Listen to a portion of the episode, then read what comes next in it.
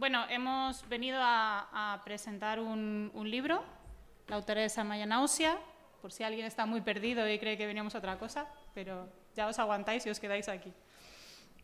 Si no la conocéis, eh, ella ha hecho la tesis en la Universidad de Navarra, justo sobre este tema, sobre el de las viudas, que es muchísimo trabajo luego adaptar una, tesis a la divulgación, doy, fe, son trabajos muy maduros, pero normalmente muy académicos. Ahora mismo es responsable de proyectos en la Sociedad de Estudios Vascos.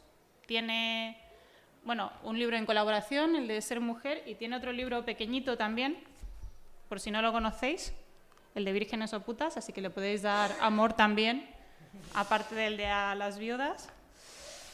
Y ha hecho mucho trabajo de divulgación, que eso es algo importante en gente que, que viene, que venimos de la academia, a veces cuesta un poco bajar a tierra eh, todos estos estudios. Ha colaborado bueno, con la cadena SER, con Gara, con, con Berria también, con lo cual es, es algo que, que, lo lleva en, en, la sangre.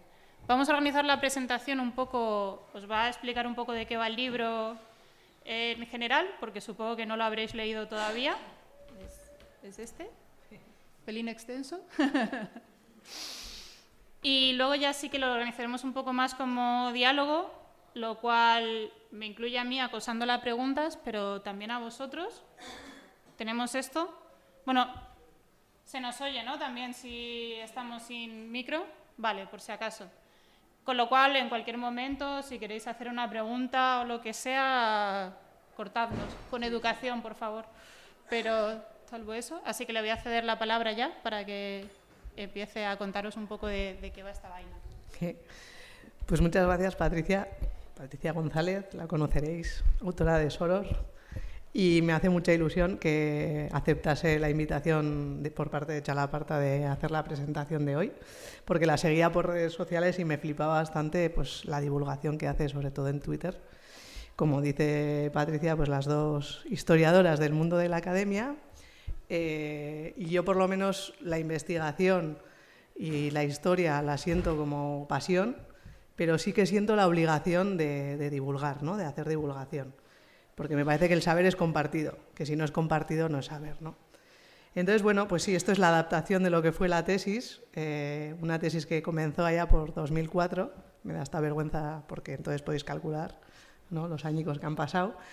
Eh, y que defendí en 2010 y que ha tenido un proceso de maduración, como veis, de 12 años, tampoco por casualidad, porque entre medias, aparte de buscarme la vida, pues también he sido madre de dos hijas que ya tienen 5 y 8 años, así que el lapso de tiempo también se entiende y podríamos hablar también de, del tema de pues, las condiciones materiales, género, etcétera, que influyen a la hora de escribir eh, libros, ¿no? Y de hacer divulgación. Bueno, entonces ahí tenéis a, Eustaquio y Nicolasa, eh, la portada del libro que la diseñó Monti, el diseñador de Chalaparta. Chalaparta es una pequeña editorial de, Navarra, de Tafalla, no sé si conocéis. Luego hablaremos de lo que es escribir y hacer también trabajo desde la periferia, ¿no? Y Navarra también es la periferia en ese sentido. Bueno, pues Monti que diseña las portadas de Chalaparta, pues cuando le llegó la idea del libro de viudedad femenina, pues eh, decidió eh, ilustrar así, ¿no? Eh, la, viudedad. Y están Eustaquio y Nicolasa y decidió pues borrar a Eustaquio, ¿no? Pero es verdad que queda como una sombra que acompaña a, Nicolasa durante toda su vida, ¿no? Y aunque ella está ahí con una media sonrisilla y con el bastón como echada para adelante, ¿no? Echándole narices a la vida, pues él parece que, le acompañé durante toda la vida. Y la viudedad era un poco eso también. Entonces de eso también pues hablaremos. Cuando le mandé la portada a mi mamá, a mi madre, eh, me mandó la foto de sus abuelos, de mis bisabuelos maternos, eh, Paula y Dimas en Di Castillo, allá por los años 40 en Navarra. Ella se quedó viuda al poco de esta foto con 10 hijos e hijas. Mi abuelo decía que tenía muy mala hostia, pero claro, había que tener mala hostia para sacar adelante a 10 hijos e hijas, ¿no? Entonces, bueno, pues un poco también por todas ellas, por todas aquellas que tuvieron que echarle narices a la vida, pues va este libro, ¿no? Y el objetivo siempre de mis investigaciones y de la divulgación que hago es rescatar a las protagonistas en la sombra. ¿no? Suelo decir que nos han contado la historia mal, ¿verdad? Eh, nos han contado normalmente la historia desde una historiografía muy androcéntrica, en la que se ha dado importancia a los ámbitos en los que los hombres han sido protagonistas y se nos ha dicho que nosotras no hemos hecho historia, ¿no? que no hemos contribuido a la historia. Hay ahora una tendencia general de rescatar referentes eh, de mujeres destacadas en la historia o en el mundo de las ciencias, que me parece muy bien porque hacen falta referentes de mujeres, pero yo creo que habría que dar un pasito más allá y preguntarse por qué hay ciertos ámbitos que han sido olvidados por la historia, ¿no? Eh, los ámbitos de la vida cotidiana, de los cuidados, etcétera, que han estado ninguneados precisamente por haber estado protagonizados por mujeres. ¿no? Entonces, el objetivo de este libro y de los libros que escribo normalmente no es tanto hablar de la vida de reinas, nobles y mujeres eh, protagonistas, sino de todas esas nadies que también protagonizaron la historia. ¿no? Porque como dice Gerda Lerner, una autora que me encanta, eh, ignorar o minusvalorar la presencia de las mujeres en la historia pues no es sino otra forma de violencia de género. Si creemos que no hemos contribuido a la historia, pues difícilmente daremos valor a la aportación que hacemos las mujeres también en la actualidad. Entonces, el, libro eh, tiene ese objetivo. Y es un libro también escrito, eh, un libro sobre viudas, eh, sobre viudas navarras y en los siglos XVI y XVII. ¿Y, para qué? No? Las viudas, porque siendo las mujeres las que hemos quedado, bueno, mujeres, disidentes sexuales, personas racializadas, clase trabajadora en general, quienes han quedado en los márgenes de la, historia, la historia, las viudas, al carecer de un hombre a su lado, eh, muchas veces han quedado más en los márgenes de los márgenes. ¿no? Entonces me parecían figuras eh, muy interesantes, aunque llegué a ellas casi por casualidad, antes estábamos hablando, que me propuso el tema de tesis mi director, pero es verdad que representan eh, todos los peligros o los miedos del patriarcado respecto a las mujeres, ¿no? porque son, por ser mujeres ya peligrosas para por el sistema, pero además eh, por no tener un hombre a su lado que las controle, pues eh, despiertan muchísimos más recelos. Y la maquinaria del patriarcado se pone en marcha muchas veces para controlarlas, para disciplinarlas. Entonces, son muy interesantes. Desde Navarra, porque yo reivindico el pensar y escribir desde la periferia. Eh, Navarra somos la periferia respecto a Euskal Herria, respecto al Estado respecto a Europa, ¿no? pero desde lo concreto, desde lo local, no es una historia local, creo, y no es soberbia, eh, creo que es una historia universal, que desde el ejemplo de Navarra se puede hablar también de lo, de lo general. Eh, y muchas veces el editor me acuerdo que me decía que si este libro lo hubiese escrito un historiador parisino sobre las viudas de París, sería un libro de historia universal pero siendo de historia de, Navarra, pues que muchas veces se, le pone la etiqueta de historia local. Bueno, pues reivindicar eso, ¿no? que, también puede ser historia eh, universal, hablando desde la periferia. ¿no? Y los siglos XVI y XVII, pues antes también estábamos hablando de eso, de que para mí son fundamentales para entender el enraizamiento del patriarcado cómo el discurso patriarcal eh, se endurece en estos siglos de transición de la Edad Media a la moderna, en donde se está construyendo el Estado moderno, está surgiendo el sistema económico capitalista y se ponen en marcha una serie de mecanismos que luego tendrán su culmen en el siglo XIX y que llegan hasta el siglo XX. Entonces, bueno, para entender ese cambio o ese endurecimiento del discurso patriarcal, pues también son siglos para mí fundamentales. Entonces, ¿cómo estudiar la viudedad? Em, y aquí un poquito de chapa de historiadora, ¿no? de lo que hacemos las historiadoras, eh, que es recurrir a las fuentes, obviamente. Primero lo que hice fue eh, tirar de fuentes jurídicas, porque la verdad que las viudas son las únicas mujeres que pueden acudir en su nombre a los tribunales a pleitear, y esto pasa en toda Europa, y son figuras enormemente pleiteantes.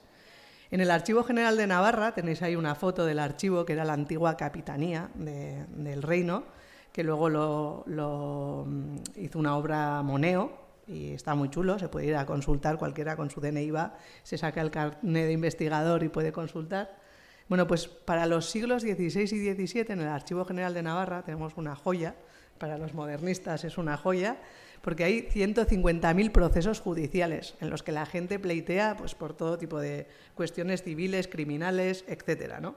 Entonces, de esos 150.000 procesos, en 18.000 procesos las viudas son protagonistas, o sea, lo que supone casi el 13% del Archivo General de Navarra. Entonces ya veis que son mujeres con presencia, ¿no? Y entonces era una manera también de rescatar su voz, de, ver cómo ellas hablaban, eh, peleaban eh, por temas de procesos patrimoniales, la tutela de los hijos, por honor, injurias, trabajo. Con todo eso, pues hice una base de datos de 3.200 fichas, que eran fichas que tenían relación con estos temas en concreto, que atañían a la viudedad, y transcribí pues cientos y cientos de procesos, que la transcripción es hacer esto, leer, descifrar pues este tipo de letra que la verdad que así parece como ilegible, pero luego al cabo de unos meses puedes ser capaz de leer bastante fluido, ¿no? Y luego obviamente también hay un trabajo de estudiar eh, la presencia de las viudas en el, en el derecho, ¿no? en la legislación al ser mujeres que preocupan y mucho, se legisla mucho en torno a ellas. ¿no? Entonces, en Navarra, desde el Fuero General hasta la nuevísima recopilación de Lizondo, pero también hice una comparación con la legislación de la monarquía hispánica en general, de sus diferentes territorios. Me fui a Italia a hacer una estancia para ver cómo era la legislación y la situación de la viuda allá. Leí sobre Francia, Inglaterra, etc. Entonces, bueno, pues es una historia comparada. A mí mi director de tesis me decía que la historia o es comparada o no es porque si no es una descripción de un momento histórico y de un lugar. Entonces, bueno, pues es una historia comparada. Y luego hay muchísimas fuentes morales. El siglo XVI además hay un boom de manuales de confesores, tratados de moralidad cristiana, etcétera, en los que se hace una descripción de la perfecta doncella, la perfecta casada, la perfecta viuda. Entonces, desde Juan Luis Vives, Espinosa, Guevara, Pineda, Osuna, pues describen el ideal de viudedad eh, que tienen que seguir las mujeres que pierden a sus maridos. Y luego también el siglo de oro de la literatura española, con esas obras de teatro, pues muchas veces eh, las protagonistas son viudas. Me encontré, para mi sorpresa, que eran viudas o a las que se ridiculizaba o castigaba cuando rompían con el ideal de viudedad o se ensalzaba cuando cumplían bien con ese ideal. ¿no? La Dama Duende de Calderón, la protagonista es una viuda, La Casa del Taur, de Mirada Mescua, La viuda valenciana de Lope de Vega, La prudencia en la mujer de Tirso de Molina. Son todas protagonistas viudas que también ayudan a recrear el ideal de viudedad o el estereotipo ¿no? que la literatura recoge en esa época. En el libro hablo un poco de, qué es ser viuda, porque claro, podemos entender que una viuda eh, es aquella mujer que ha perdido a su marido, ¿no? pero lo es para siempre Em, lo es si vuelve a casarse, sigue siendo viuda. Lo que al final descubrí es que la viudedad es una cuestión femenina. A las mujeres en las fuentes eh, se nos describe en función de la relación que tengamos con el hombre más cercano. O sea, siempre aparecemos en las fuentes como hija de, esposa de o viuda de. En cambio, los hombres eh, aparecen en función de su oficio o su estado social. No raramente aparecerá un hombre como viudo de, a no ser que sea por un pleito patrimonial. Em, y es una identidad femenina, como decía, que está ligada a la pérdida. O sea, la, viuda lo sigue siendo a lo largo de toda su vida. Da igual que haya enviudado hace 20 años, que seguirá siendo la viuda de Ibiricu, por ejemplo, aparece, ¿no? Eh, incluso sin, mencionar cuál es su verdadero nombre, ¿no? la viuda de. Incluso cuando se vuelve a casar, sigue siendo la viuda de tal, esposa de cual. ¿no? Es algo que le acompaña, es como si el hombre le hubiese puesto un sello de pertenencia ¿no? que le acompañase a lo largo de toda su vida. Em, el propio término viuda, que viene del indoeuropeo, una palabra indoeuropea, que eh, hace mención, es un término femenino que habla de a la que le falta algo.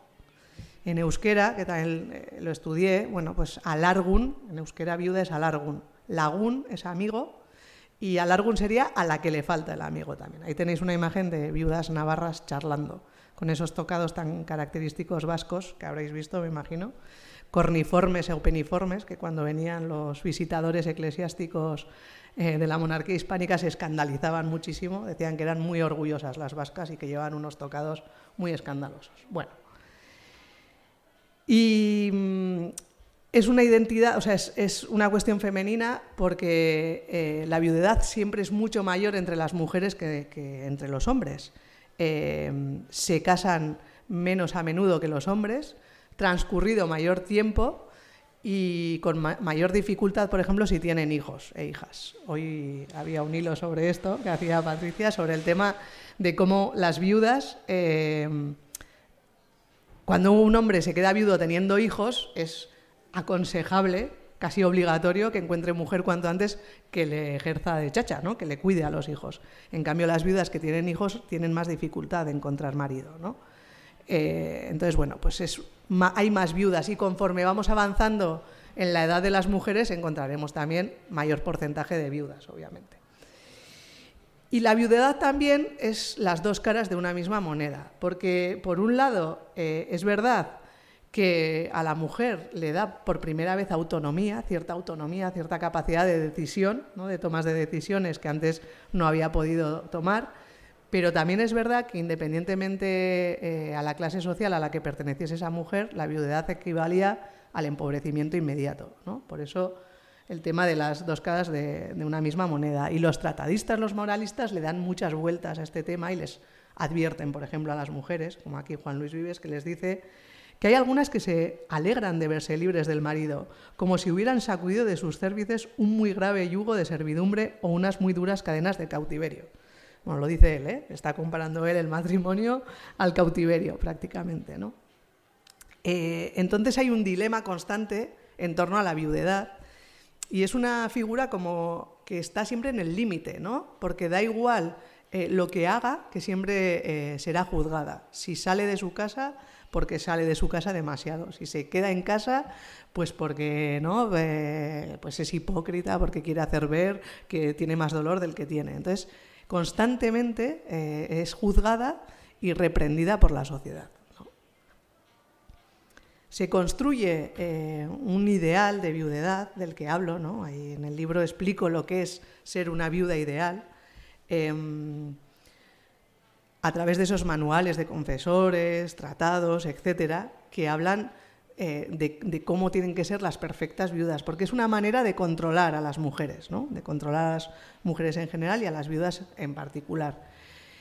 Estos eh, discursos de control en torno a las mujeres, en torno a la construcción de estos ideales, em, que como os decía, en el siglo XVI proliferan.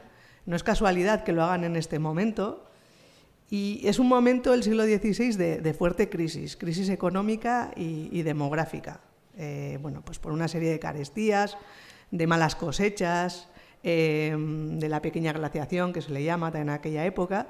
El caso es que los productos de primera necesidad se encarecen eso provoca una crisis demográfica y para que os hagáis idea, hay eh, zonas de Europa que llegan a perder hasta un tercio de su población.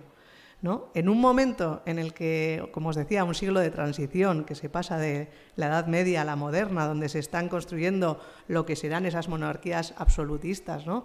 Eh, esas monarquías absolutas, ese Estado moderno, los estados modernos que hoy conocemos, los estados que hoy conocemos en Europa, pues surgen en este siglo XVI y necesitan ¿no? de súbditos, están centralizando el poder político, económico, militar, etc. ¿no? Em, y por otro lado está surgiendo también en este momento ese sistema capitalista también que necesita de consumidores, de mano de obra, con lo cual entenderéis que esta crisis demográfica le viene fatal ¿no? al sistema. Con lo cual la cuestión de la natalidad se convierte en la principal eh, cuestión de Estado. O sea, el Estado, una de sus grandes preocupaciones será que eh, suba la natalidad, ¿no? Por ello, es entendible que a las mujeres en este siglo XVI y XVII se nos adoctrine en el rol de la maternidad, en el control de la sexualidad y de la reproducción. ¿no? Hay un fuerte discurso para que el principal objetivo para las mujeres sea el del cuidado, el de la maternidad, etc. Y somos expulsadas, respecto a la Edad Media, eso está muy claro, somos expulsadas de la esfera pública tanto del ámbito laboral, de trabajos que en la Edad Media las mujeres habían ejercido y que eh, se irán poco a poco prohibiendo y limitando, como también una fuerte eh, represión sexual en contra de los comportamientos, eh, sobre todo que se salgan del matrimonio. ¿no? Es un momento en el que el matrimonio se institucionaliza con Trento, etcétera, etcétera. Es una época de una nueva corriente ideológica, lo que historiadores e historiadoras llamamos la era confesional, donde el Estado y la Iglesia van de la mano y donde sobre todo prima el disciplinamiento social. Se disciplinan tanto los comportamientos públicos como los privados.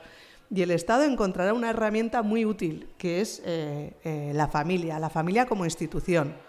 Se fortalece la figura del pater familias eh, y, como os decía, el Estado entiende que cada familia es como un pequeño Estado y que si cada pequeño Estado funciona bien, el gran Estado funcionará bien. Y para ello es importante que cada uno, cada cual tenga muy claro cuál es su rol y lo cumpla. ¿no? Entonces el pater familia se le irá dando cada vez más poder, mientras que a las mujeres eh, se nos dirá que nuestro principal objetivo debe ser el de la maternidad, el de los cuidados, el del hogar, la esfera del hogar etcétera, etcétera. Entonces, tanto el Estado y las instituciones a través de las leyes y el orden social, la Iglesia eh, imponiendo esa moralidad cristiana, ¿no?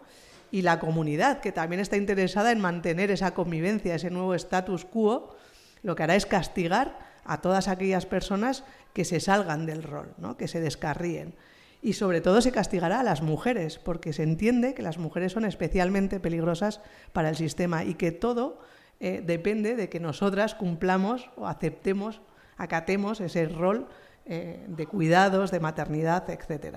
Por eso se entiende también eh, que proliferen este tipo de, fuentes morales, de tratados, etc. Y se construye un ideal de viudedad en el que a las viudas se les explica cómo tienen que exteriorizar la viudedad, pero también cómo tienen que interiorizarla hay normas para todo, desde cómo tienen que honrar la memoria del esposo, porque se dice que la viuda, a la viuda hay que tratarla como si hubiese muerto con el marido y a la vez como si el marido todavía viviese, ¿no? Dice el padre Andrade, se ha de tratar a la viuda como si hubiera muerto con él. De esta manera honrará a su consorte, mostrando el amor que le tiene y manteniéndole la fe que le prometió, ¿no? De hecho, incluso se considera que si una viuda tiene relaciones sexuales, está cometiendo adulterio, respecto a su marido ya muerto, ¿no? Eh, tiene que hacerle unas buenas honras fúnebres, llegando algunas incluso a arruinarse ¿no? en ello. Tiene que eh, respetar el año de luto, el tempus lugendi, del que Patricia nos hablará muchísimo mejor que yo, que el objetivo era honrar la memoria del esposo, pero sobre todo eh, tiene un origen romano que era garantizar la paternidad de los posibles hijos o hijas de la viuda. Si la viuda estaba embarazada al enviudar, pues con ese año de luto, que normalmente eran nueve meses o doce meses, pues garantizaban que el padre fuese el difunto marido. ¿no? Eh, los hombres no tenían obligatoriedad de cumplir con el año de luto, que era estricto en el vestir y en el recogimiento, ¿no? también en el quedarse en casa. Eh, era muy importante que expresasen bien su dolor. Es que se fiscalizan hasta los sentimientos ¿no? de, las mujeres, de las viudas en concreto. Entonces tienen que hacer una expresión adecuada de su dolor. Eh, hasta tal punto que incluso hay un proceso del que hablo en el que se llega a considerar a una viuda sospechosa del asesinato de su esposo, porque cuando llegan los vecinos, ella no está haciendo los lamentos propios de una buena mujer o los que haría una buena mujer que quiere bien a su marido, ¿no? O sea, como ella se ha mostrado fría, pues la consideran sospechosa, ¿no? Em, pero el lamento también tiene que ser eso, verdadero, pero también humilde y creer en la resurrección. O sea, la viuda tiene que mostrarse también eh, moderada, o sea, no exagerar, porque si no molesta, y además no está siendo una buena cristiana porque no está creyendo que su marido está, eh, ha pasado a mejor vida, ¿no? está la, gozando de vida eterna junto a Dios. ¿no? Se regula, por supuesto, la vestimenta, cómo tienen que vestir las viudas. Ahí tenéis eh, unas viudas navarras en hábito de, con tocas de viudas. Hay Mariana de Austria, que lo que hacían eh, en hábito de viuda, eh, lo que hacían las monjas en realidad es tomar eh, la vestimenta de las viudas, porque las monjas están de luto por la muerte de Cristo, ¿no? Y no, y no al revés. Entonces ahí dice, por ejemplo, Guevara, que la viuda virtuosa y honesta luego se le parece en el traje que toma. ¿no? Pero tiene que también interiorizar la viudedad, tiene que ser casta y recogida. ¿no? Ángela de Gea es mujer honrada, de buena vida, tratos y costumbres, que vive casta y honestamente conforme su estado de viuda. ¿no? Eh, tienen que quedarse en el hogar, recogidas. O sea, la viuda ideal sería aquella que se encierra de por vida. ¿no?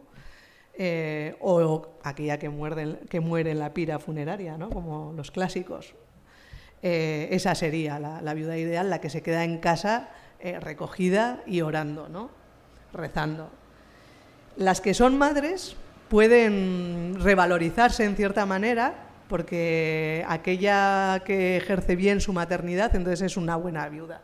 Hay una idea en la época ¿no? de que las mujeres somos Em, fuente de valores y transmisora de identidades, que a través de la maternidad, de la leche materna, eh, se transmiten los valores, pero también los pecados.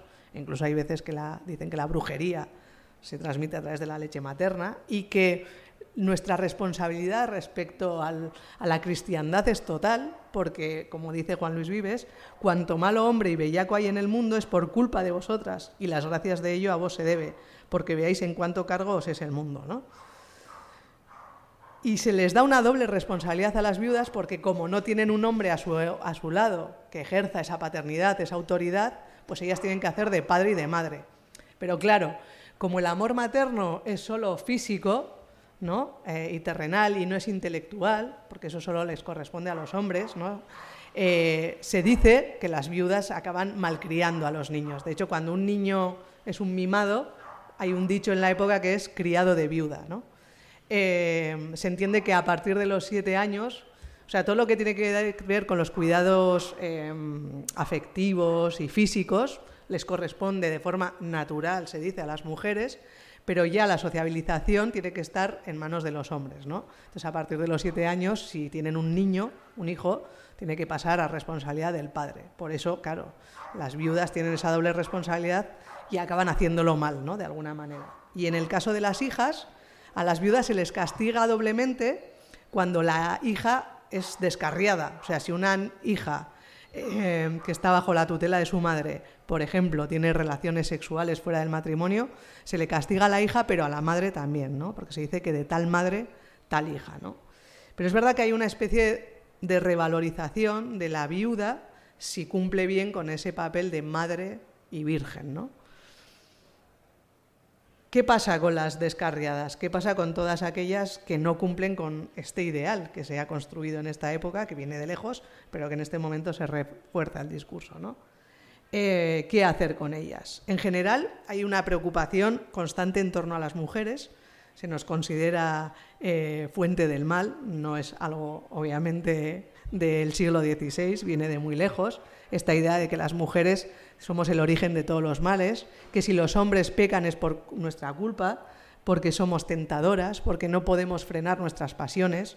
En la época dicen que hombres y mujeres estamos controlados por las pasiones, pero que Dios ha otorgado al hombre la capacidad de razonar y de pensar, y gracias a esa capacidad puede controlar sus pasiones.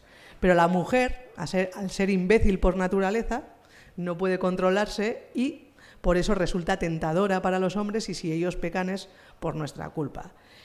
Juan Luis Vives toma un de los, bebiendo de los clásicos de Aristóteles, da una explicación biológica, médica, para explicar por qué las mujeres somos imbéciles por naturaleza. Eh, él dice que cuando el vientre femenino eh, tiene suficiente calor, al recibir la semilla masculina, se gestará un hombre. Pero si el vientre está frío, al recibir la semilla masculina, entonces se gestará una mujer. Es decir, es como si nos faltase un hervor, ¿no? Es como si hubiésemos sido un intento de ser hombres que se ha quedado a medias, ¿no? Y que por defecto de calor, por falta de calor, no ha terminado de cocerse bien el cerebro y nos hemos quedado a medias. Entonces él dice que por defecto de calor vivo, la mujer es más imbécil por naturaleza, menor en seriedad, más caduca, miedosa, por lo que ha de ocuparse en el cuidado de pequeños negocios. Este es el discurso patriarcal, muchas veces biologicista, ¿no? que justifica el sometimiento de las mujeres a, los hombres, eh, aquí, ¿no? diciendo que somos inferiores, que somos peligrosas si no tenemos o si no estamos bajo el control masculino. Por eso la literatura obviamente está llena de este tipo de ejemplos de femme fatal, Circe, Medea, Cleopatra, etcétera, que por no controlar sus pasiones pues llevan a la perdición a los hombres. Claro, ¿qué pasa con las viudas? Las viudas, que ya por ser mujeres son peligrosas, que no tienen un hombre a su lado que las controle, eh, resultan en sí mismas un peligro. La libertad de las viudas preocupa muchísimo en aquella época. Espinosa dice, el estado de la viuda es menos seguro, antes sin proporción, más peligroso, no siendo sujeta a marido, a padre, hermanos ni otros superiores, antes libre y absoluta señora de sí y de su casa. ¿no? Es como si casi su primera presencia fuese una negación de la autoridad masculina. Osuna dirá que las viudas, perdiendo la sujeción que a su marido tenían, se suelen ensorberbecer, o sea, enorgullecer. Quieren estar sin marido, no por amor de Dios, sino por mandar por entero en la casa estas ni se quieren sujetar a monasterio ni a marido, y tienen más que las casadas. Además, preocupa muchísimo en el caso de las viudas su experiencia sexual. Son mujeres que han estado casadas, que han conocido los secretos de la carne. Preocupa de tal manera que incluso, por ejemplo, en los conventos italianos, eh, cuando entra al convento una viuda, hay un ala especial para las viudas para que no estén en contacto con las doncellas, no vaya a ser que les transmitan los secretos de la sexualidad, etcétera. Y la enfermedad de la histeria, que tantas veces hemos oído y que se nos ha achacado tanto a las mujeres, o que nos dicen histéricas cuando levantamos de más la voz o nos enfadamos, etc.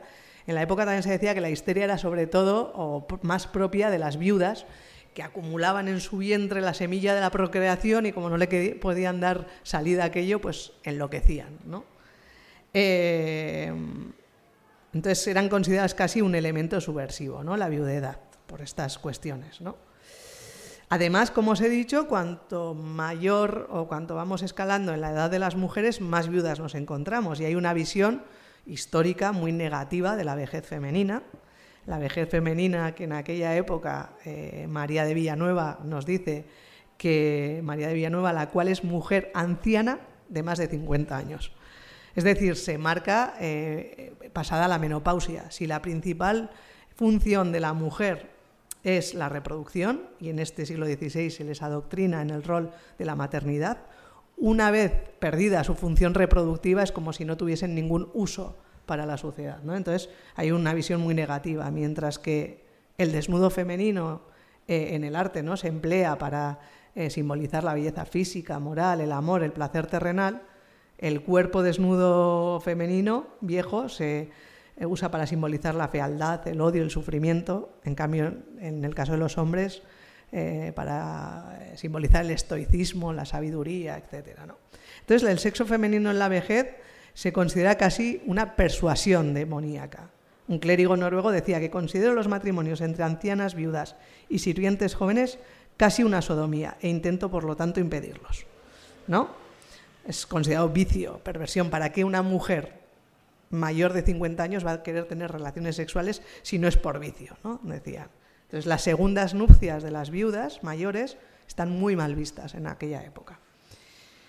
¿Cuál será la respuesta del Estado? Pues eh, es un momento de fuerte represión sexual, lo que Joan Kelly, en un artículo de los años 80 del siglo pasado, eh, tenía un artículo que se titulaba ¿Tuvieron las mujeres renacimiento? O sea, nos han contado mal la historia, decimos, eh, porque, por ejemplo, respecto a la Edad Media, eh, la represión sexual en, este renacimiento que las mujeres no tuvimos fue mucho mayor, ¿no? Y como ejemplo de, cómo actuaba la sociedad y la comunidad en el caso de las viudas, que es muy paradigmático este caso, el de Quiteria, una viuda de Estella, que se enamoró de un tal Domingo de Recain, que estaba casado. Eh, toda Estella conocía su relación porque Domingo salía de noche por un agujero del tejado, iba de, tejado en tejado hasta la casa de Quiteria.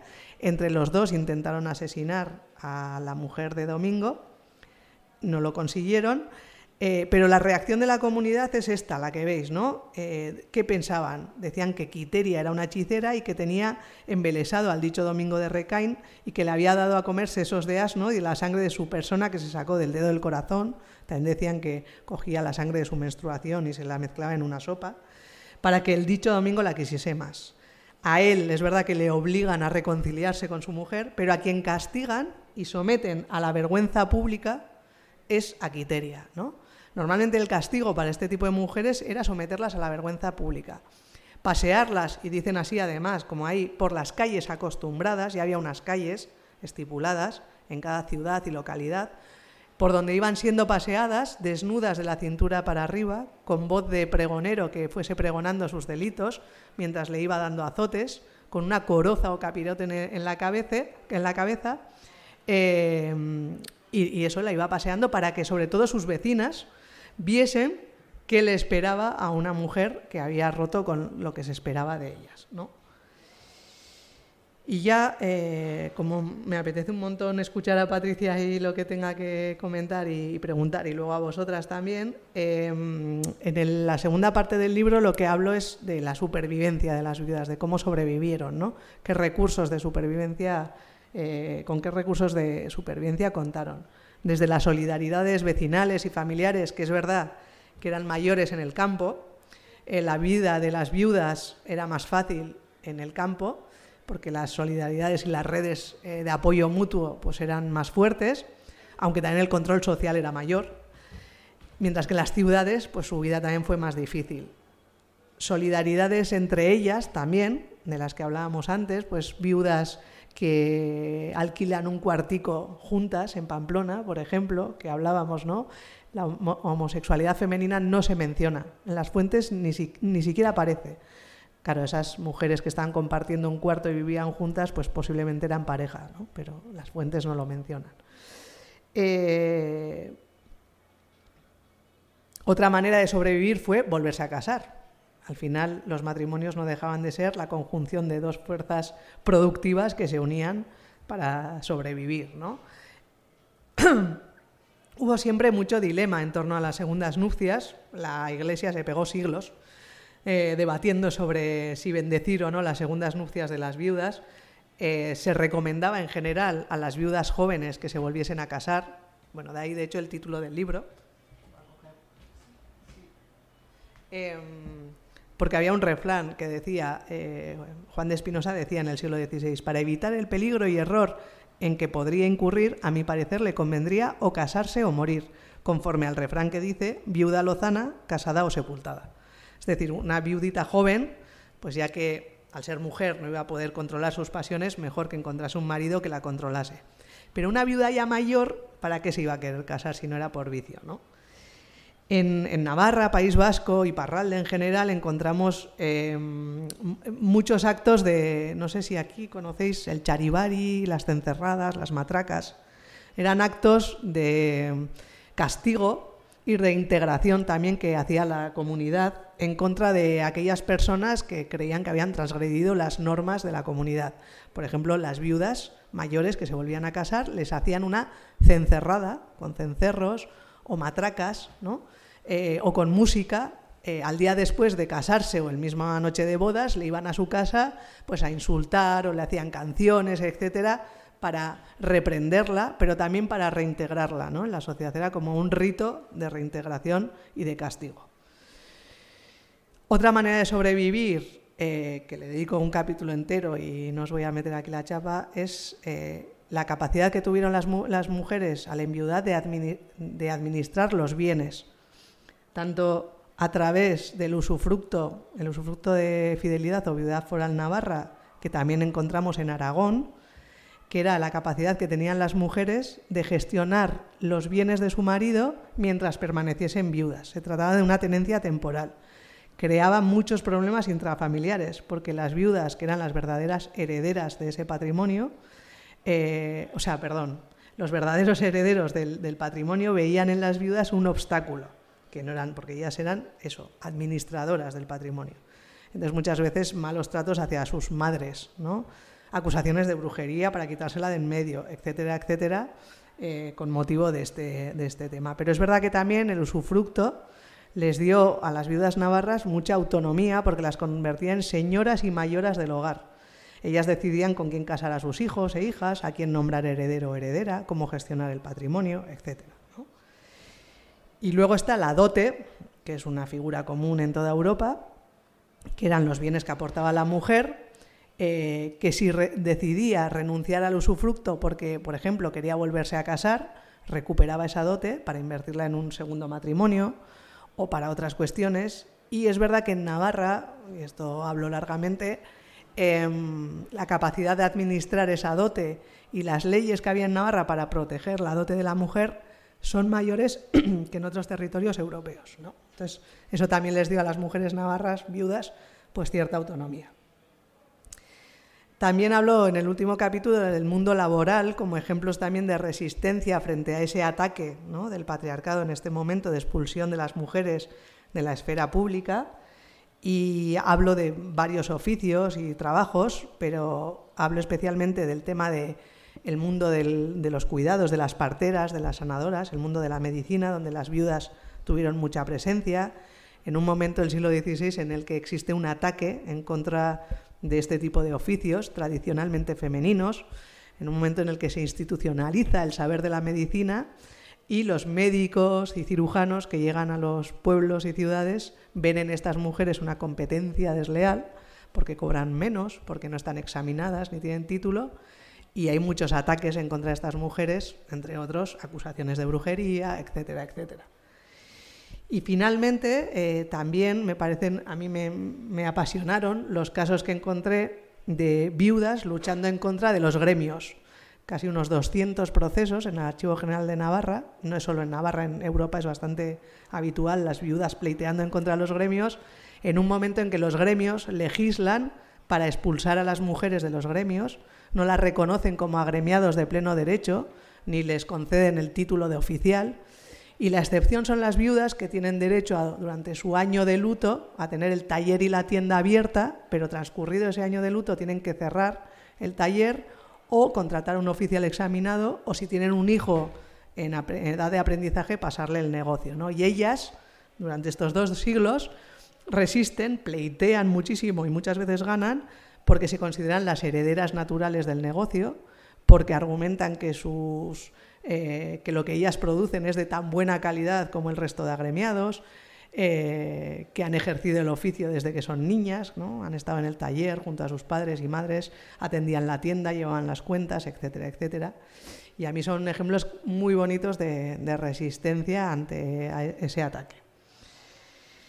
Y bueno, pues eh, tenía para mucho más que contaros, pero antes hablando con Patricia, pues he decidido recortar, aunque seguramente no tanto como debía haber hecho. Así que la presentación de lo que es el resumen o la idea general del libro hasta aquí. Y ahora le cedo a Patricia su turno.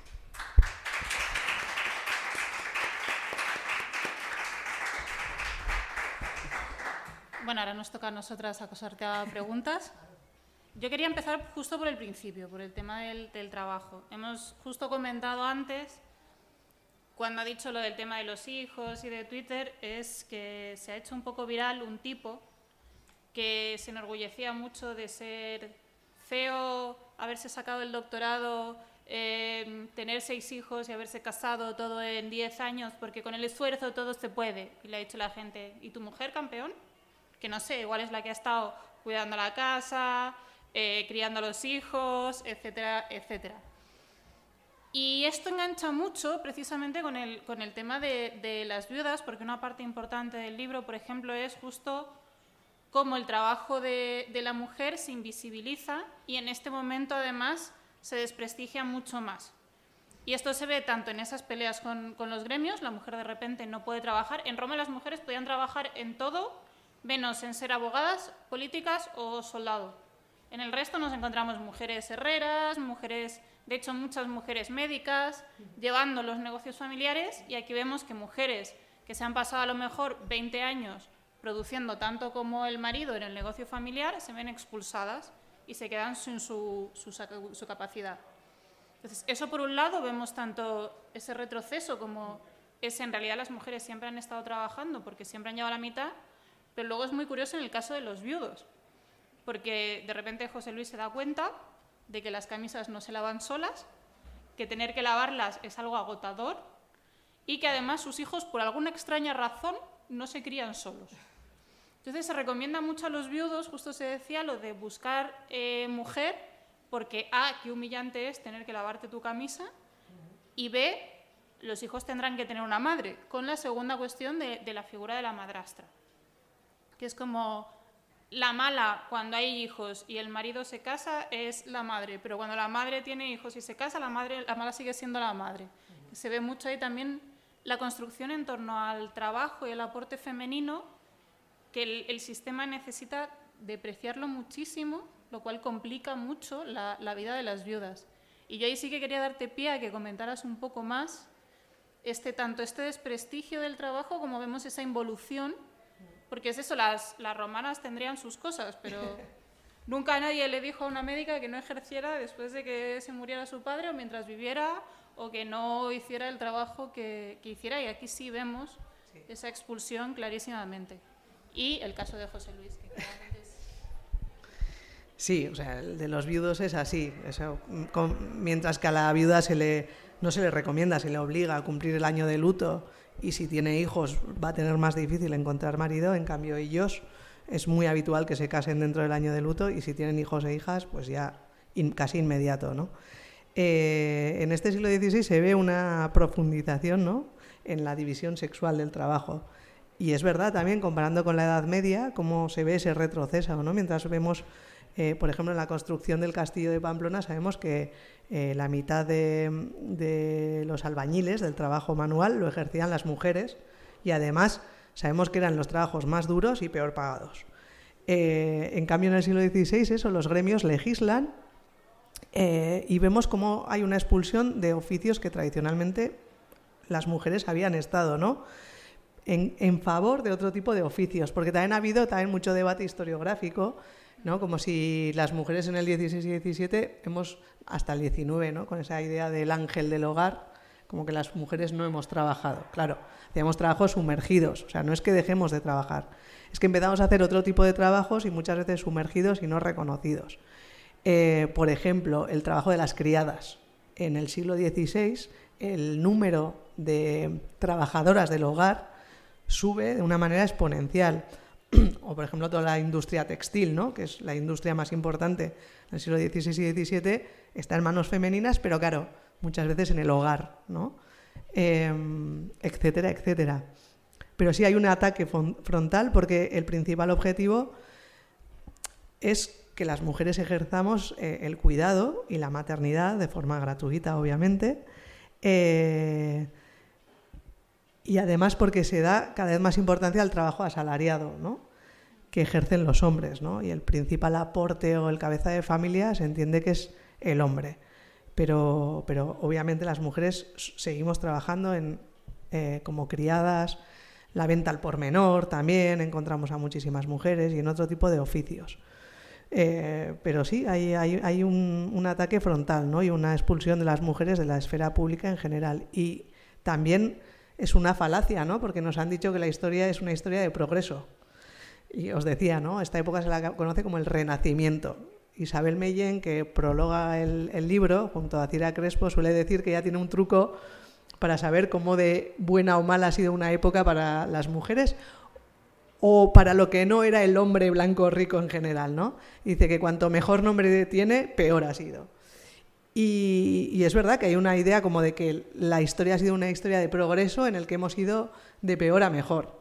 Y en el caso de las mujeres vemos que obviamente no es así, que en la Edad Media en muchos aspectos pues estábamos mejor en el aspecto sexual, en el laboral, etcétera, y que aquí hay un retroceso por un interés de, ese sistema eh, capitalista, pero también del Estado, ¿no? de esa construcción del Estado eh, que necesita ese nuevo orden social.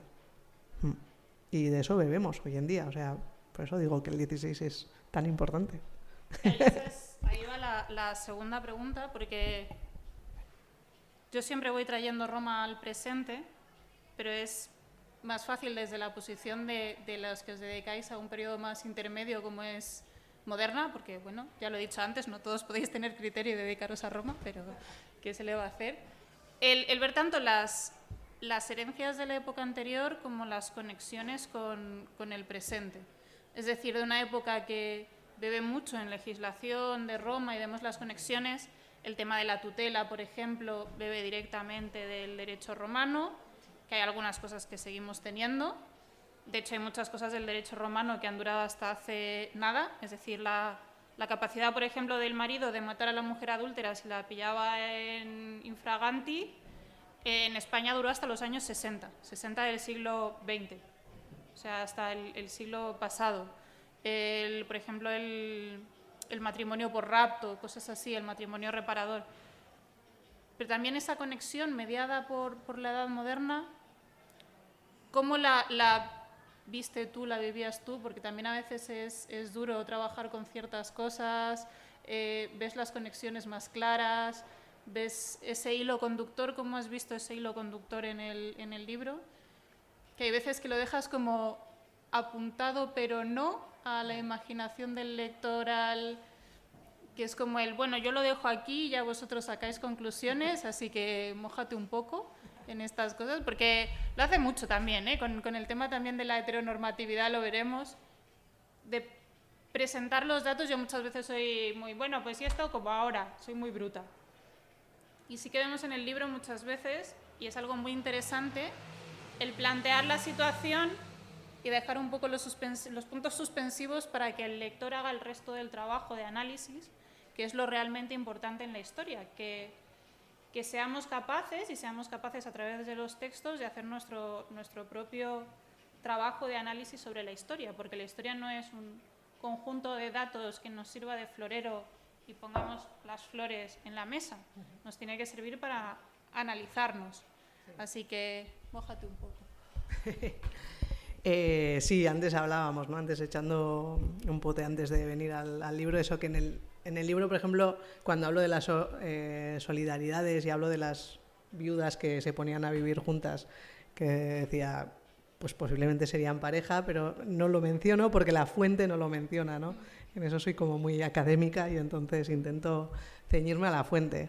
Em, pero bueno, sí, es, es, evidente muchas veces que se puede ir un pasito más allá y que igual en eso soy prudente e intento como agarrarme a las fuentes. Me decías que me mojase en el sentido de, de cómo veo la línea conductora entre, entre lo anterior y lo, y lo actual.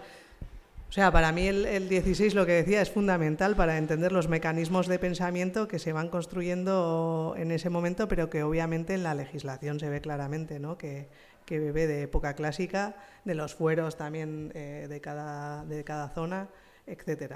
Eh, no sé, se me ha ido. Antes estabas hablando y estaba pensando en algo y ahora se me, se me ha ido de la cabeza.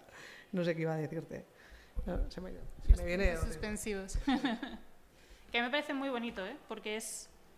Eh, los libros no pueden ser cosas terminadas. Ah, sí, ya sé lo que iba a decir. Sí, sí. que para mí la historia, eh, o sea, yo no soy nada nostálgica, ni. Eh, ni la, o sea, a mí la historia no me sirve para. para recrear épocas mejores, sino para imaginar sistemas alternativos. Es decir, a mí el, análisis de la historia me, ayuda a entender cómo se construyen los sistemas, las mentalidades que llegan hasta nuestros días. Y, lejos de ser como pesimista, para mí me resulta muy liberador y esperanzador, porque a la vez que me ayuda a entender cómo se construyen, pues me ayuda a imaginar eh, que de construyéndolos se pueden crear otro tipo de, sistemas, de mentalidades y de organizaciones sociales. Entonces, bueno, pues sí, sí, sí que dejo al análisis de cada uno que, y cada una que llegue a sus propias conclusiones, o intento no ser muy adoctrinadora, bastante adoctrinaban, sino intentar como eh, explicar los elementos en los que se fundamenta eh, ese sistema patriarcal. Porque, no sé, viéndolo como pieza por pieza, pues eh, puede ayudar a deconstruirlo, creo yo, ¿no? Entendiéndolo se puede construir más fácil. A mí me parece lo para mí lo interesante del análisis histórico es ese. Sí, justo. El, el permitir el desnaturalizar ciertos prejuicios y es verdad que en el siglo XVI se consolidan muchos de ellos y se soterran permite también de construir nuestros propios prejuicios. Y también para eso hay una cuestión que hace falta y que a veces no se ve cuando se hacen libros de este tipo, que es el justo bajar al barro de las fuentes que no son solo las, las fuentes clásicas, la alta moralidad, los textos que son fáciles de leer y, conocidos. Hay todo un trabajo, pues eso, de archivo. Lo ha comentado de pasada, pero no os imagináis el horror en realidad que es meterse en un archivo a bucear en legajos y legajos que además esto no es como ir a una biblioteca que pides el libro con signatura tal y te lo traen. Los archivos son un sistema complejo de cajas y cajas, de montones de legajos. Entonces, aquí sí quiero que, incidamos un poco más en lo importante que es ese trabajo, lo poco que se ha hecho muchas veces y en lo necesario que es bajar al, incómodo barro de las, de las vidas, lo que comentábamos antes, que al final estamos en la latina, la latina es una de esas grandes viudas que se quedó viuda y que se dedicó al mecenazgo y que estuvo gestionando su patrimonio que es muy interesante porque todos pasamos por la latina y decimos, ah, la latina, ya está, y nos olvidamos de, quién es la latina. Muchas veces pedimos que se añadan mujeres al callejero, pero luego no conocemos realmente eh, la importancia. Pero son mucho más importantes a la hora de hacer la historia todas estas viudas de lo que hoy sería clase media, pobres, las que aparecen pleiteando porque el vecino la ha llamado imbécil y que la llamara imbécil en realidad le podía suponer eh, la pérdida de honra, o la que está pleiteando porque a mí no me quitan la viña, o la que está pleiteando incluso con los hijos. Y, para ver eso, es que no os hacéis una idea, por eso quiero que, hable un poco del trabajo que es, porque es muy complicado y a la vez muy bonito y muy importante. Y, y es que no, de verdad, o sea, no, Sí, a ver, los procesos judiciales, que es lo que he trabajado sobre todo, bueno, aparte de que son legajos, como decía Patricia, que te sacan y además se te deshacen en las manos. Muchas veces son eh, documentos que tienen 500, 400 años que nadie ha abierto desde entonces. Entonces tú vienen con una cuerdita, un cordoncito. Un legajo es una caja de este pelo. Sí. Y tiene, a la buena de Dios, todas las cosas similares que han metido en la caja. Sí. Sí, entonces ahí sacas el proceso tal que te interesa porque has leído la descripción y dices, bueno, a ver, a ver si saco algo de aquí. Eh, pueden tener 100 páginas, 200, depende. Eh, y como decía, pues se te van deshaciendo, depende del escribano, se lee más fácil o más difícil. Luego los procesos judiciales normalmente, una vez que les coges la mecánica, es una acusación eh, y luego presentar pruebas y testigos. Entonces son muy bonitos para mí porque les oyes hablar directamente a aquellas personas. Bueno, en Navarra en aquella época se hablaba euskera y solo euskera, pero los escribanos lo que hacían era traducir lo que les decían aquellas personas. Eh, entonces ejercían de escribanos y de traductores al mismo tiempo. Y entonces les pones voz a aquellas mujeres que incluso en los, eh, en los procesos en los que les someten a tormento, el escribano llega a transcribir los ay, ay, ay, ay, ay, ay, ay que emite la persona, ¿no? Entonces a veces te encuentras cuatro páginas de ay, ay, ay, ay, ay, ay, por Dios, ay, ay, ay, ay misericordia, ay, ay, ay, ay. Eh, entonces es un trabajo que, o sea, yo me pegué cuatro años en el archivo todas las mañanas eh, leyendo y transcribiendo. Ahí te vas con tu ordenador y el proceso y transcribes, transcribes, transcribes y luego eh, analizas lo que has transcrito y vas rescatando cosas que te parecen interesantes, clasificas en función de temas, ¿no? O sea, yo pues hice una clasificación de temas, pues temas patrimoniales, temas de sociales de, honor, de injurias, eh, malos tratos, brujería, eh, tutelas de hijos, segundas nupcias, tal, tal. Entonces, pues vas clasificando y vas transcribiendo procesos suficientes eh, para tener una base que te hagan una descripción de lo que era la vida de aquellas mujeres en aquella época. Pero de todas maneras, eh, a mí es la parte que más me gusta, con la que he reído y he llorado muchas veces leyendo los comentarios. Sí, a veces, ¿eh? A mí a veces me ha pasado y me pasa con epígrafes de tres líneas, con un proceso ya es como Sí, pues a veces te ríes ¿no? de las cosas que dicen, de los insultos que se dedican, a veces te da rabia y lloras de la rabia, ¿no? Y, Y luego que ves cosas muy duras en, las en los procesos por tutela de hijos, de menores, pues son procesos duros, ¿no? Que, que, te, que empatizas, ¿no? Y, pero a mí es la parte que más me... La más bonita para mí es el archivo. Sí, me hizo mucha gracia la... Hay un proceso que, que describe que es de una viuda que la insultan, pues va el vecino a llamarla de todo, de ramera para arriba, acaba consiguiendo que le condenen a públicamente mm, arrodillarse, pedirle perdón, tal, y después de montar todo el follón le dice, pues no las acepto.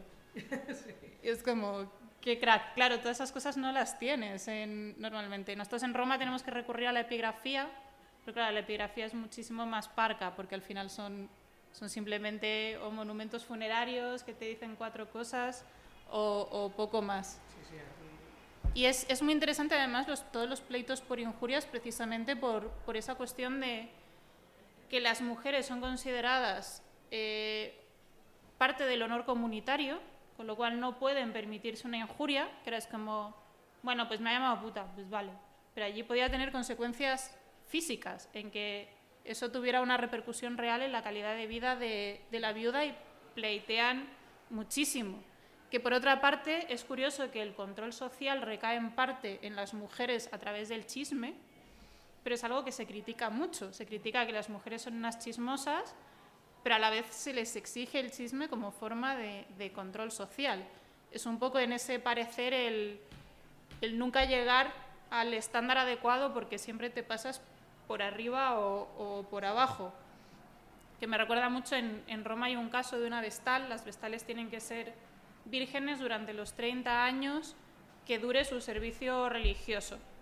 Y hay una que la acaban acusando de, adulterio porque va muy descocada, habla con los hombres, jiji, jaja, que es un proceso que, hoy decimos, me, bueno, pues yo qué sé, te insultan, ya está. A le podía haber costado que la enterraran viva, que al final se libra por los pelos y le dicen, bueno, pues no sé, tápate más, hija mía, que esto no vuelva a pasar.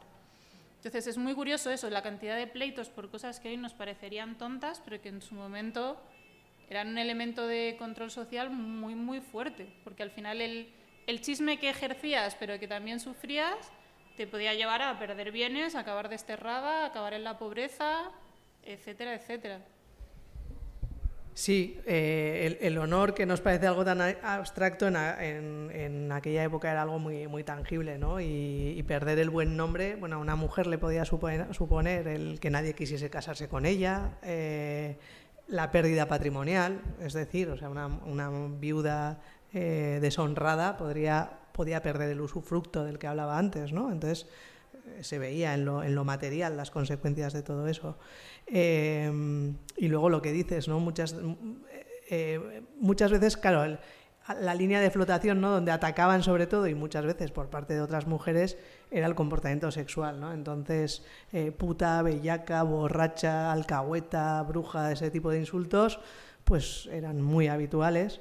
Em, o, o aquellas mujeres tachadas de, por ejemplo, a una viuda que su hijastro eh, que le quería quitar el derecho al usufructo, decía que era mujer hermosa, brava y recia, que nadie podía vivir con ella, ¿no? O sea, que como ella tenía carácter, pues le molestaba al señor, ¿no? Que ella impusiese su criterio.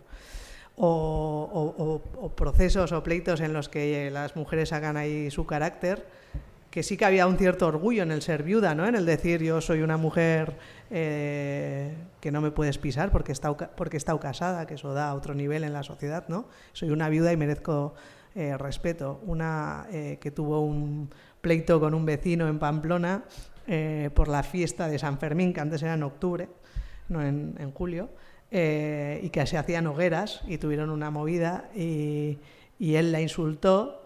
Una de las peores cosas que le podías decir a una viuda era tocas sucias, en insultar a sus tocas, ¿no? En ese proceso él le ofrecía, ¿no? En ese que has descrito, no sé si él era aquel en el que él le ofrecía unas tocas nuevas y limpias en, la iglesia, enfrente de toda la comunidad, como pidiéndole perdón, y ella no acepta el perdón, ¿no? O sea, el perdón tenía que ser público, en la iglesia, en domingo, delante de todos. Bueno, pues esta otra viuda que en San Fermines tiene una movida con, con un mozo que no está casado y que entonces, que cómo le puede faltar el respeto a ella, que es viuda, y le dice un insulto en euskera, que lo recoge además así tal cual, y ella le dice, si yo os tuviese la ventaja que vos me tenéis por, por ser hombre, de la boca os haría cagar. No, eso, son muy, son muy originales en los insultos. Tienen, o sea, y es verdad que en ese sentido, pues los modernistas tenemos suerte porque, claro, los procesos judiciales, o sea, son testimonios de páginas, o sea, de hojas eh, explicando toda la movida, cada uno su versión, con sus palabras, etcétera. Entonces es, es bonito. Que además ahí eso tiene otra cuestión. Voy a acabar tirando la mesa y la voy a liar. Bueno, tiene otra cuestión que hemos obviado mucho en la historia, que es que asoma mucho la emoción, que muchas veces cuando estudiamos la historia tendemos a ver solo las relaciones económicas y a obviar mucho el, tema del cariño. Comentas también las teorías de Aries que decía, no, bueno, como tenían 18 hijos y se les morían 17, pues, pues nada, al basurero, no importan. Y luego vemos en las fuentes y vemos que no es verdad y que pues eso, está la vida que se la suda muchísimo que se haya muerto el marido y pues mira, uno menos, y la que llora muchísimo por el muerto, entonces hay veces que tendemos a ver solo, porque es lo que podemos analizar, eh, la cuestión económica, social, etcétera, etcétera, y nos olvidamos un poco de, de la emoción, que es algo que, que, sale mucho en el libro y me, me gusta mucho el tema de siempre tener en cuenta que detrás de todos estos casos y detrás de todos estos análisis hay personas. Y personas que eran igual de humanas que nosotros y que tuvieron sus cabreos, sus amores, sus... Y vemos también un poco asomar esta humanidad dentro de los libros, que a veces es algo que nos falta en los manuales de historia. Que podemos pasar todo un manual de historia sin ver más emoción que la ira de los hombres en batalla. Normalmente es como lo único que asoma. Me parece algo importante rescatar eso, esas emociones que se han obviado porque parece que no se pueden demostrar o que no están, o que solo ahora queremos a los hijos y solo ahora nos queremos entre nosotros, y etcétera, etcétera. Sí, a mí Philip Aries me da mucha rabia. no sé si habéis leído el, el, siglo del niño, su libro que es del, habla del siglo XVIII como eh, la, el siglo eh, en el que se empieza a querer a los niños. ¿no? Como que antes las sociedades del pasado, pues como tenían las criaturas como quien tiene pues lo que sea, y como se les morían, pues que no los querían. Y desmontar todo eso, que no, no soy la única, obviamente ha habido muchos historiadores e historiadoras que hablan de esto, ¿no? que, ¿no? que en las sociedades del pasado, obviamente eh, las formas de expresar el amor y los convencionalismos también son construcciones sociales e históricas. ¿no? O sea, el amor materno también es una construcción histórica y lo que se entendía por amor materno en esos siglos y lo que entendemos hoy, pues va variando pero las emociones y los sentimientos están ahí y las fuentes nos hablan de ellos, ¿no? En los casos en los que las viudas pleitean por la tutela de sus hijos, explican, ¿no? Que, les, por qué tienen que ser ellas las tutoras. Y su mayor argumento siempre es el amor materno o, y además hablan de ellos en diminutivo, porque Martinico, mi hijo de tres años, es un niño de pecho todavía, y si no estoy con él por el amor que le tengo y me tiene, se morirá de pena. Eh, bueno, pues eh, hablan, ¿no? O en las cartas de amor entre ellos, en los casos de, estupro y así, ¿no? Pues eh, las, como le requería de amores uno a otra y, y, y sí, un poco romper con esos estereotipos de la historiografía tradicional también que nos hablan como eso, como nos han vendido que la historia es una historia de progreso y que eh, todo lo bueno viene de las sociedades capitalistas y a partir del 19, del 19 pues también eso, ¿no? Es algo que antes no había, ¿no? Y no. Yo siempre pongo el ejemplo de... Mm, hay un cementerio en Inglaterra, un cementerio romano tardío, en que se encontró el feto de un recién nacido, pero que no llegó a ser recién nacido. El caso es que el parto de vivir mal o debió tener un aborto tardío y hubo que practicar un aborto a la mujer y, al bebé lo sacaron en pedacitos. Pero los padres le querían. Entonces se tomaron la molestia de reconstruirlo y enterrarlo con su, todo su cuidado, porque aún no siendo y aún habiendo tenido probablemente otros 17, había cariño ahí. Es como es algo que tenemos que tener en cuenta. Que por cierto también hay que tener en cuenta que yo me dejan hablar y puedo estar aquí hasta las 11 de la noche, que igual queréis hablar, igual, igual queréis, pero como no estáis siendo lo suficientemente activos en callarme, pues cedo al... No mordemos, ¿eh? Y... Sí, ¿no? Suena irónico dicho así.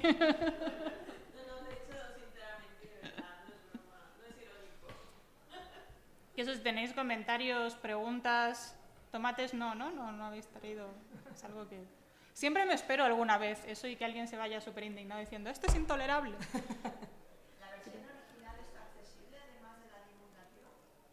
Eh, la, la tesis, uh, pues no sé, aparte de las copias ¿No te que... Ah, es que soy tan vieja, ya no iba a decir. No, es que, claro, se defendió en 2010, no sé, no sé si está, no creo, no. No está accesible, no, no creo.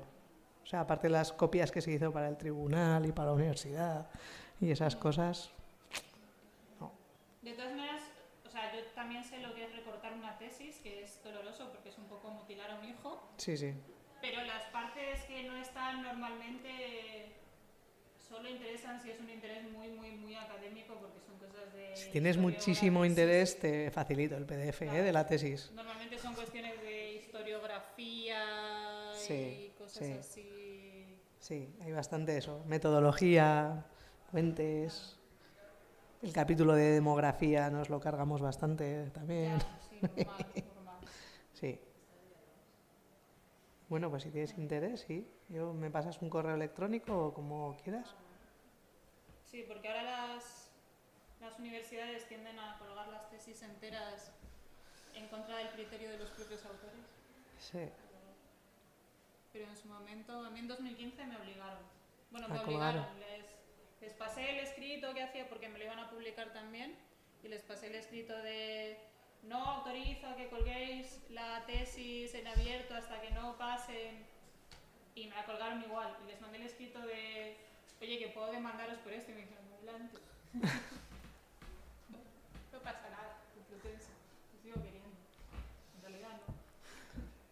Pero sí, normalmente, es decir, el libro es bastante amplio, tiene bastantes fuentes. Sí. O sea que.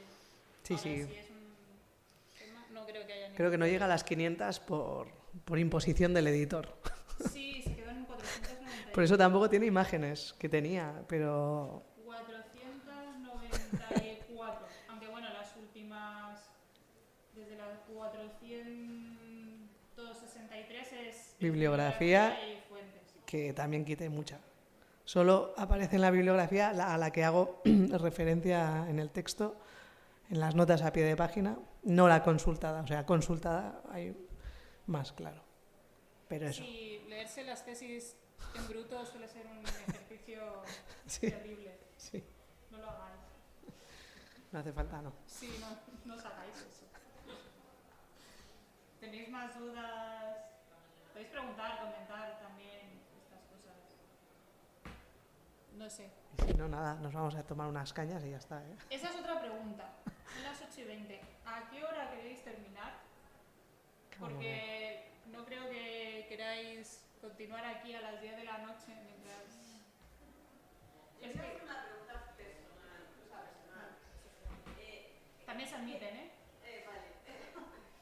Bueno, ahora esto, se me estaba ocurriendo otra pregunta, pero vale, esa la quito. No, eh, ¿Por qué eliges el tema de la viudedad? ¿Qué te- ¿Es por alguna viuda en la familia? ¿Por, por, porque te interesó el tema, leíste sobre algo y de repente... Pues antes comentábamos, ¿no? Aquí hablando con una compañera que tiene idea de hacer la tesis y, y cómo surgen... Eh, Podéis darle un abrazo luego, ¿vale? Lo vas a necesitar. No, primero, el interés primero era la edad moderna. O sea, yo en la carrera ya flipé con el 16 y el 17. Iba para arqueóloga y me dije, no, esto no, no. El 16 y 17 me flipó bastante eh, por, esto, por este tema de la historia cultural. A mí me, me gustaba la historia cultural. Y fue más el director de tesis, que tuve un buen director de tesis que me propuso que no había un estudio general en, en Europa sobre la, sobre la viudedad. Él era hijo de viuda Y yo creo, y yo creo que él, bueno, pues tenía ahí este tema ahí. Y luego, claro, la vida me ha, me ha hecho conocer a muchas viudas. Claro, mi madre enviudó hace cuatro años. O sea, luego, pues obviamente conforme vas cumpliendo años. Sí. Gracias. Sí, son buenos, son grandes olvidadas. Que hoy en día también está lleno de viudas la sociedad. Las divorciadas, las solteras, las bolleras, o sea, podrían ser viudas, ¿no?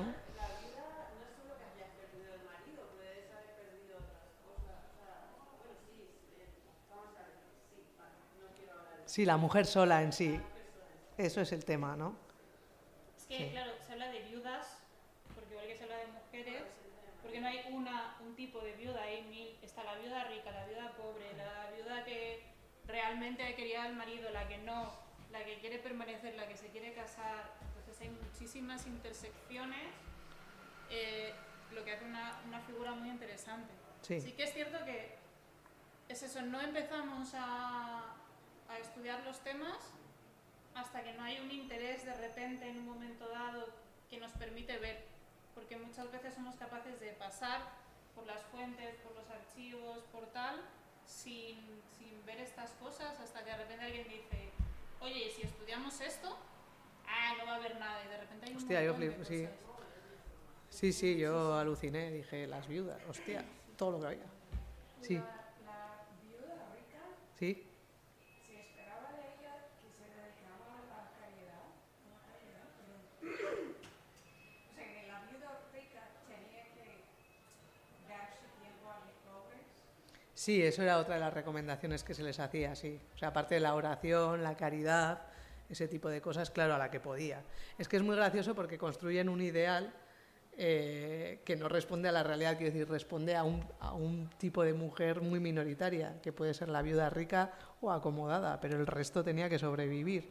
Entonces ese ideal de sumisión y de, sobre todo, de recogimiento, para una que no tenía que comer, pues eh, ya me contarás, tenía que eh, buscarse las habichuelas y, sobrevivir. Pero sí que hay eh, lo que se espera de una viuda rica. eh, Sí, es diferente. eh, por ejemplo, en el tema de las segundas nupcias ahí también se ven las diferencias. En, los matrimonios, conforme más subimos en la escala social, los matrimonios responden mucho más a intereses familiares, estrategias, alianzas, etcétera, mientras que en las clases bajas los matrimonios son más libres, sobre todo las segundas nupcias son mucho más libres porque ya no hay tanta familia que ejerza presión, entonces ahí las viudas sí que se ponen como, eh, ¿cómo se dice? Por montera, la vida por montera y, y deciden por ellas mismas con quién casarse, mm, a ver, entre comillas, más por amor, o sea, por elección más libre de con quién casarse, mientras que las ricas no tienen esa libertad, ¿no? Bueno, es es súper turbio, me pareció súper turbio el tema de las viudas que se casan porque se espera que los, sus hijos se casen con los hijos del marido. Turbísimo. O sea, vamos a haceros hermanos para que esto no tenga nada de incesto y os caséis ahí. Es como- nupcias dobles. Y hay, hay, hay unos cuantos casos, y hay bastantes casos de nupcias dobles, de viudas, me queda una viuda con un hijo y un viudo con una hija, se casan ellos dos y en el contrato matrimonial de entre ellos dos establecen que los hijos, el hijo y la hija, se casarán cuando lleguen a mayoría de edad. Es para fortalecer la casa y para que el patrimonio, ese patrimonio de, de las dos ramas, se una y, y tal. Es súper turbio. Sí, sí, sí, sí, las, las ¿Qué nupcias para que os dobles. caséis? Os hacemos hermanos. Sí, sí, sí, las nupcias dobles es, son bastante habituales. Sí, sí. Hay cosas muy turbias ahí en los archivos. ¿eh? Sí, muchísimas, sí. Pero sí. De hecho, bueno, sobre el tema, eh, la latina, Beatriz Galindo, de hecho, cuando, cuando decide no casarse más, tampoco tenía muy pensado casarse cuando llegó a la corte, se retira y lo que hace es hacer un par de hospitales y justo el hacer las obras de caridad, que yo supongo que también es un poco la justificación de lo estoy haciendo bien, ¿eh? No me digáis que me case otra vez, estoy aquí muy a gusto. Y funda, funda un par de hospitales. Sí, ahora me estaba acordando también de las viudas ricas, sobre todo de las nobles, se las considera muy apropiadas, por ejemplo, para ser damas de compañía. damas de compañía de la reina, por ejemplo, era muy habitual eh, que fuesen viudas, ¿no? Porque, bueno, pues sí, o sea, era como un buen estado para, para ser dama de compañía, las viudas. Las dueñas también, ese tipo de figuras muchas veces son viudas. Que sí. Yo es que haría muchas más preguntas y muchas más cosas, pero podemos hacerla ya con una caña, dejar a esta gente que se querrá ir a su casa y no sé, si alguien quiere unirse luego a la caña o lo que sea. Y sí, porque también los de la librería querrán echarnos en algún momento. Sí, a las nueve han dicho que firman. Que yo supongo que Pues muchas gracias. nos liberamos de nuestras obligaciones.